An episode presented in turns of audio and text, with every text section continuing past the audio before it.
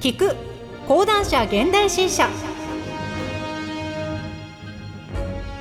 この番組は講談社現代新書から新作おすすめ書籍を取り上げ冒頭部分をリーディングでお届けするポッドキャストです。新書は一つのテーマの情報インプットに最適です。ちょっとした興味を掘り下げるきっかけに立ち読み気分でお聞きください。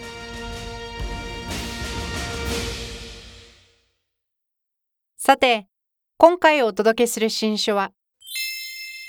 泣きたい日の人生相談。岸見一郎著。担当ナレーターは小野原睦美です。本書の概要。2017年から始まったクーリエジャポンの人気企画。25歳からの哲学入門から30のお悩みを厳選先行きの見えない将来にお金の心配。仕事や人間関係のストレス。そして恋愛の苦しみ。現代を生きる人たちはさまざまな悩みを抱えている。もうこれ以上どうすればいいかわからない。そんな泣きたい日にこそ読んでもらいたい。よく生きるための答え。本書の主な人生相談。新しい自分になるにはどうしたらいいのでしょうか？人にいい顔ばかりしてしまう自分にうんざりします。どんな状況も乗り越えられる。強いメンタルが欲しいです。人生のすべてが心配です。貯金もなく、パートナーもいません。老後が気がかりです。何歳まで働かないといけないのでしょう。情熱を傾けるものがなく、人生の目標もありません。どうしたら嫌いな人とストレスなく付き合えますか？やりたくない仕事にどうやって向き合えばいいのでしょうか？とにかく月曜日や連休明けが憂鬱で仕方ありません。セックスレスで悩んでいます。もう二人は手遅れなのですか？誰かを愛するというのはどういうことなのでしょうか？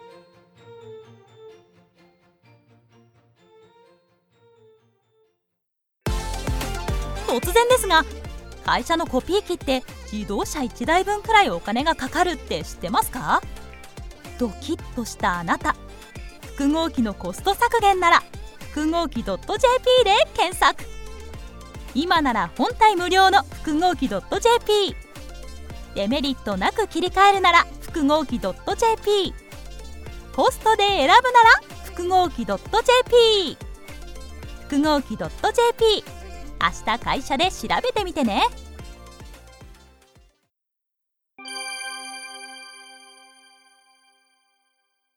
はじめに本書は2017年からクーリエジャポンで連載している25歳からの哲学入門から30回分を厳選してまとめたものです。この連載を始めた年の1月に私は幸福の哲学を講談社現代新書の一冊として出版しました。それを読んだ当時のクーリエジャポンの編集長が、後ろ向きの人生論で面白かったと評したことをよく覚えています。これは本の中で私が主張したことを正しく理解した言葉だと思いました。私が書いたのは人生何でも思う通りになるというような積極的でポジティブ思考の人生論ではなかったからです。その半年後から始めた連載で私が書いてきたことも何でも思う通りになると考えるポジティブな人には後ろ向きに見えるかもしれません。今の時代少しも予想していなかったことが人生を大きく変えることがあります。病気とは無縁で健康な人でも突然病気で倒れることもありえます。そうなると思い描いていたような人生を生きられなくなるかもしれません。人生で待ち受けている困難を持って不安になる人は、努力すれば何でも思う通りになると考える楽天的な人よりも、人生の真実を知っていると言えます。将来への不安だけではなく、日々の生活においては、対人関係の問題は相当なストレスになります。人から嫌われても平気だという人は、対人関係で悩むことはないでしょうが、人の気持ちがわかり、人から嫌われることを恐れる人は、言いたいことがあっても、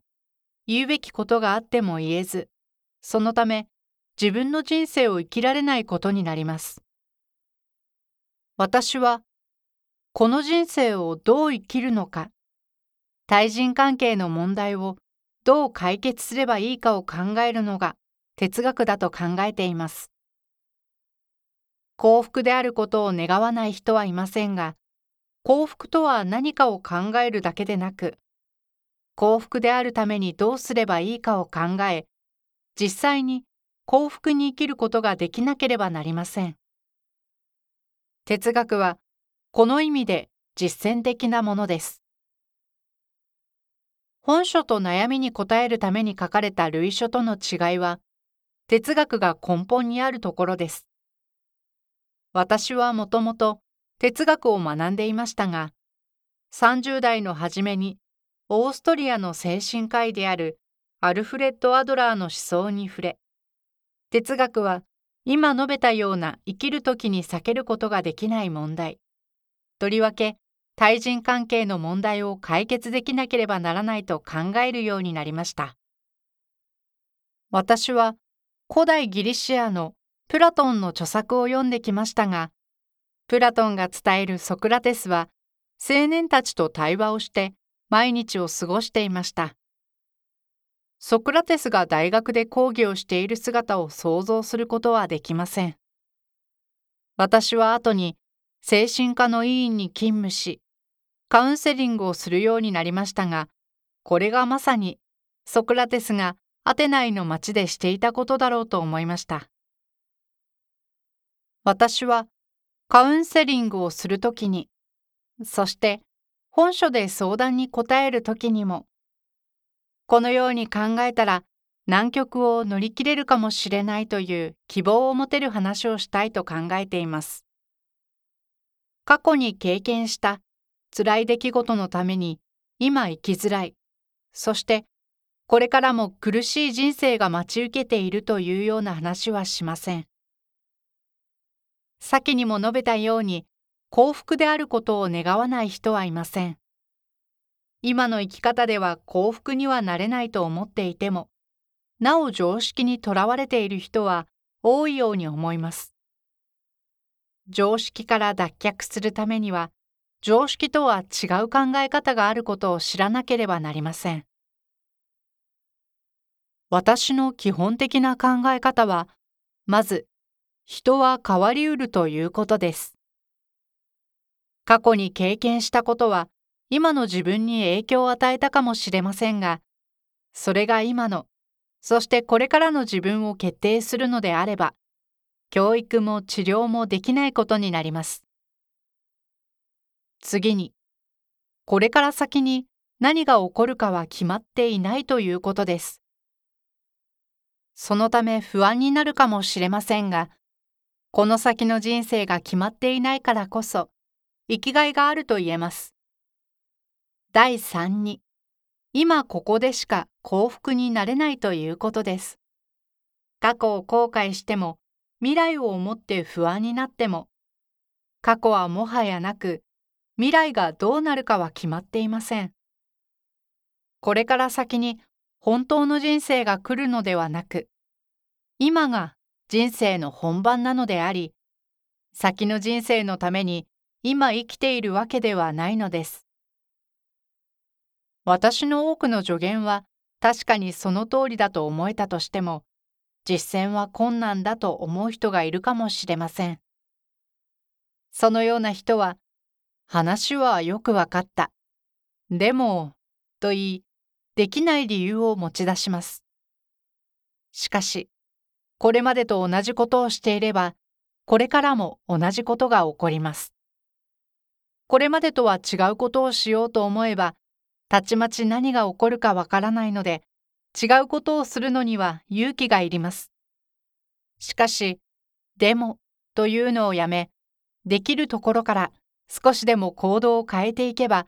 思いがけず、おそらくはいい方向へと人生は変わっていきます。私の人生論が後ろ向きという話から始めましたが、今までとは違うことをする勇気を持とうとする人は、後ろ向きどころか、人生の困難から目を背けず前向きに生きる人なのです。仕事や恋愛などの対人関係に悩み、将来に不安を抱くと、誰しも泣きたくなる日もあるでしょう。この本は、それでも前を向いて歩こうとする人に生きる勇気を与える人生相談です。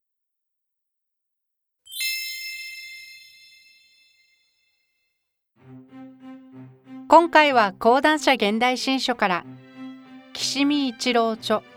泣きたい日の人生相談をお届けしました。番組ではリスナーの方からの投票を受け付けております。Spotify で聞かれている方はぜひ投票やアンケート機能を使って番組に声をお寄せください。最後に audiobook.jp からのお知らせです。オーディオブックは家事をしながら